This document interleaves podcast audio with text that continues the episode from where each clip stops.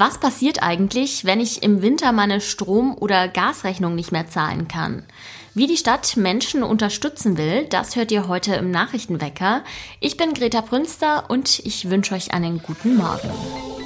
Nachrichtenwecker, der News-Podcast der Augsburger Allgemeinen.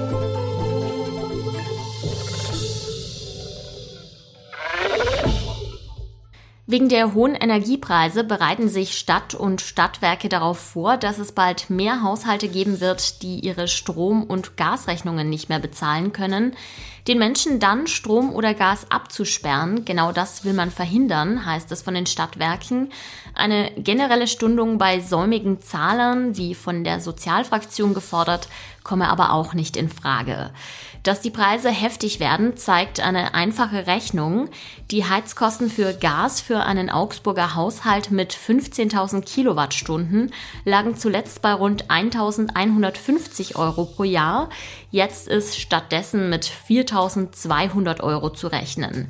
Da ist jetzt allerdings der gestern vom Bund beschlossene Gaspreisdeckel nicht eingerechnet. Der wird die Situation hoffentlich zumindest ein bisschen entspannen. Wie dramatisch die Lage im Winter wird, das ist jetzt noch schwierig abzuschätzen. Man hört aber zum Beispiel vom Rettungsdienst von älteren Patienten, die sich trotz sinkender Temperaturen scheuen, die Heizung anzumachen, weil sie nicht wissen, ob sie es bezahlen können. Doch gerade ältere Menschen laufen leichter Gefahr, sich zu unterkühlen. Eine Lösung könnte ein Konzept mit Wärmeinseln sein, also öffentlichen Räumen, in denen die Menschen sich aufwärmen und Zeit verbringen können. Für die Sanierung des Perlachturms gibt es jetzt doch eine Perspektive. Der Bund wird knapp drei Millionen Euro beisteuern. Damit können die Planungsarbeiten für die Sanierung fortgesetzt werden, sodass voraussichtlich im Jahr 2024 mit den drei Jahre dauernden Bauarbeiten begonnen werden kann. Man werde den zuletzt entworfenen Zeitplan wohl einhalten können, sagt Liegenschaftsreferent Wolfgang Hübschle. Die Stadt werde ihren Eigenanteil von 5 Millionen Euro zusammen mit Geld aus dem Prinzfonds, erhofften Spenden und einem Zuschuss aus der Städtebauförderung voraussichtlich finanzieren können. Schon seit Jahren laufen Planungen und Überlegungen zur Sanierung des Perlachturms. Seit fünf Jahren ist der Turm im Inneren für Besucher gesperrt, weil die Treppe baufällig ist. Im Frühjahr mussten die oberen Geschosse zudem mit einem Netz eingewickelt werden, um Passanten und Passantinnen vor herabstürzenden Steinbrocken zu schützen. Augsburgs Oberbürgermeisterin Eva Weber stellt eines ihrer Wahlversprechen hinten an, die Einrichtung von Bezirksausschüssen, den sogenannten Stadtteilparlamenten, muss erstmal warten. Die Pläne sehen vor, dass jeder Stadtteil ein sogenanntes Parlament bekommt, in dem Bürger vertreten sind und wo über wichtige Themen abgestimmt wird. In München und Ingolstadt gibt es so ein Organ schon seit Jahrzehnten. Nun heißt es aber, solche Bezirksausschüsse würden derzeit einen zu hohen Verwaltungsaufwand bedeuten. Stattdessen soll es Bürgerversammlungen in den Stadtteilen geben, bei denen die Menschen ihre Anliegen vorbringen können. Wir schauen aufs Wetter. Bedeckt und windig wird es nicht nur heute, sondern auch am gesamten Wochenende. Die Werte liegen zwischen 6 und 12 Grad. Zwischendurch sind immer wieder Regenschauer möglich. Millionen Deutsche haben sich darauf verlassen, dass sie mit einer Gasheizung alles richtig machen, denn Heizen mit Gas galt bisher als Standard, zuverlässig, einfach und günstig. Jetzt stehen wir vor einem Winter mit Energiekrise und die Preise schießen in die Höhe. Welche Möglichkeiten man jetzt hat, das weiß mein Kollege Jakob Stadler. Hallo Jakob. Hallo. Wie sieht es denn eigentlich in Deutschland aus? Also wie viele Menschen heizen denn gerade mit Gas? Ja, knapp die Hälfte. Also da gibt's eine Zahl von 2019, da gab es eine große Umfrage und die hat ergeben, knapp die Hälfte äh, der Wohnungen in Deutschland wird mit Gas beheizt. Das sind fast 20 Millionen von 40 Millionen. Gas ist ja ein fossiler Energieträger, also alles andere als gut fürs Klima. Bei uns in der Region wird es trotzdem noch oft bei Neubauten eingesetzt. Wie oft kommt das denn vor und warum ist das denn so? Ja, absolut. Ähm, man muss sagen, bis vor kurzem, also eigentlich bis jetzt diese, diese äh, Preisexplosion kam im Zuge oder als Folge des Kriegs in der Ukraine, ähm, galt Gas einfach als einfache Möglichkeit, auch als billige Möglichkeit, weil Gas war lange die günstige Möglichkeit äh, zu heizen. Und es war einfach simpel. Es gibt gut ausgebaute Gasnetze. Gerade in Städten äh, muss ich da recht wenig tun und auch äh, sonst wird mir eigentlich dieses Gasnetz direkt vor meinen Neubau gelegt. Genau, und deswegen ist es die simple Lösung gewesen. Und deswegen haben sich viele dafür entschieden, einfach weil andere Möglichkeiten teurer waren. Aber das war, muss man sagen, ein bisschen kurzsichtig, auch von der Politik, die das durchaus als die Standardvariante weiterverkauft hat. Und wie oft kommt das ungefähr vor? Also hast du da Zahlen?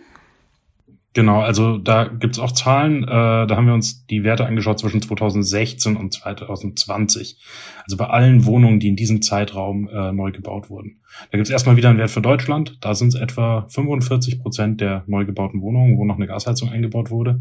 Und das haben wir uns auch noch angeschaut und sind da ganz tief reingegangen in die Zahlen, äh, haben uns angeschaut für die Region, für jede Stadt, äh, also für die kreisfreie Stadt und jeden Landkreis ähm, und da sieht man, dass es ziemlich große Unterschiede gibt. Also in Augsburg zum Beispiel sind es auch noch äh, etwa 45 Prozent. Ähm, dann gibt's Kaufbeuren, was so ein, so ein Ausreißer nach oben ist. Die hatten ein großes Wohnbauprojekt, was komplett mit Gas geheizt wird. Deswegen haben die 63 Prozent oder fast 64 Prozent sogar von den Neubauten, die mit äh, Gas beheizt werden.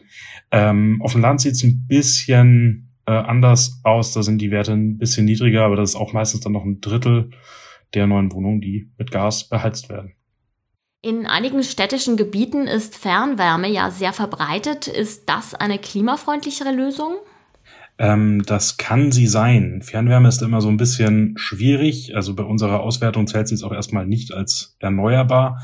Äh, Fernwärme ist ja ein Wärmenetz, wo viele Wohneinheiten zusammengeschlossen werden. Und dann ist einfach die Frage, wie wird diese Wärme denn ähm, erzeugt?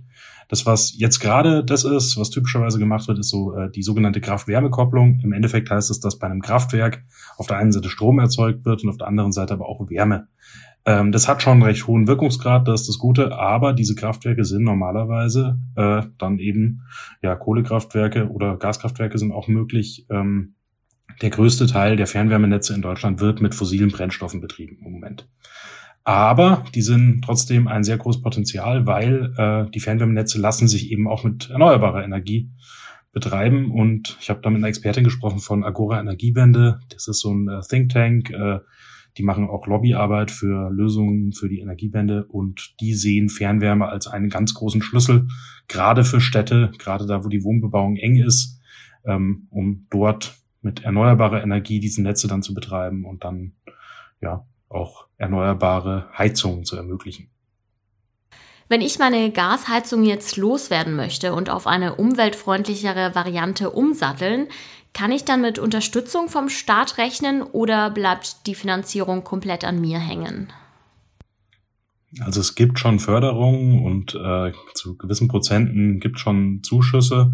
Man muss aber sagen, dass äh, hier einfach sich jeder, der ein Haus besitzt oder eine Wohnung besitzt, in der eine Gasheizung ist, die müssen sich bewusst sein, da kommt eine riesen Ausgabe auf einen zu. Ähm, weil früher oder später wird das getauscht werden müssen und so ein Umbau geht super schnell in die Zehntausende. Und wenn man sich das nochmal anguckt, wir haben, wie gesagt, 20 Millionen Wohnungen in Deutschland, die noch eine Gasheizung haben. Deutschland will bis 2045 klimaneutral sein. Das funktioniert nicht mit 20 Millionen Gasheizungen. Und gleichzeitig wird es auch nicht funktionieren für 20 Millionen Leute, die halt ein Haus besitzen, dass der Staat einfach mal diesen Umbau bezahlt. Das heißt, die Leute, die sich das halt auch leisten können, weil sie das Geld haben und nicht komplett an, den, äh, an die Grenze der Armut dadurch gelangen werden, die werden sich darauf einstellen müssen, dass das richtig teuer wird für sie. Mein Kollege Jakob Stadler war das über mögliche Alternativen zu Gasheizungen und die Probleme, die jetzt wohl auf die meisten von uns zukommen werden. Diese Recherche ist als Teil einer Kooperation mit dem Netzwerk Korrektiv Lokal entstanden. Den Link dazu packe ich euch wie immer in die Show Notes. Danke, Jakob. Danke, Greta. Ciao. Und auch das ist heute noch wichtig. Fünf junge Frauen aus Baden-Württemberg, Rheinland-Pfalz und Sachsen-Anhalt greifen heute nach der Krone der deutschen Weinkönigin. Beim Finale in Neustadt an der Weinstraße müssen die Kandidatinnen vor allem Fachwissen, Schlagfertigkeit und Persönlichkeit beweisen. Eine Jury und das Publikum stimmen nach der Show dann ab. Der Münchner Zoo freut sich über seltenen Nachwuchs. Die roten Pandas im Tierpark Hellerbrunn haben im Juni zwei Junge auf die Welt gebracht.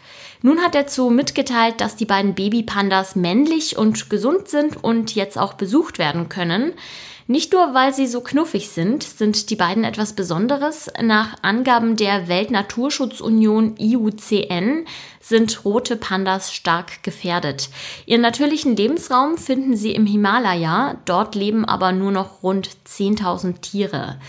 Nach der Geburt bleiben rote Pandas in der Regel zwei bis drei Monate in der Wurfbox. Erst dann wagen sie sich nach draußen. Also das heißt, Besucherinnen und Besucher können jetzt wohl bald die wackeligen ersten Schritte der Pandas mitverfolgen. Das klingt doch nach einer guten Idee für ein verregnetes Wochenende. Was auch immer ihr unternehmt, ich wünsche euch auf jeden Fall viel Spaß dabei und sage ciao. Mein Name ist Greta Brünster. Danke fürs Zuhören und bis bald. Nachrichtenwecker ist ein Podcast der Augsburger Allgemeinen.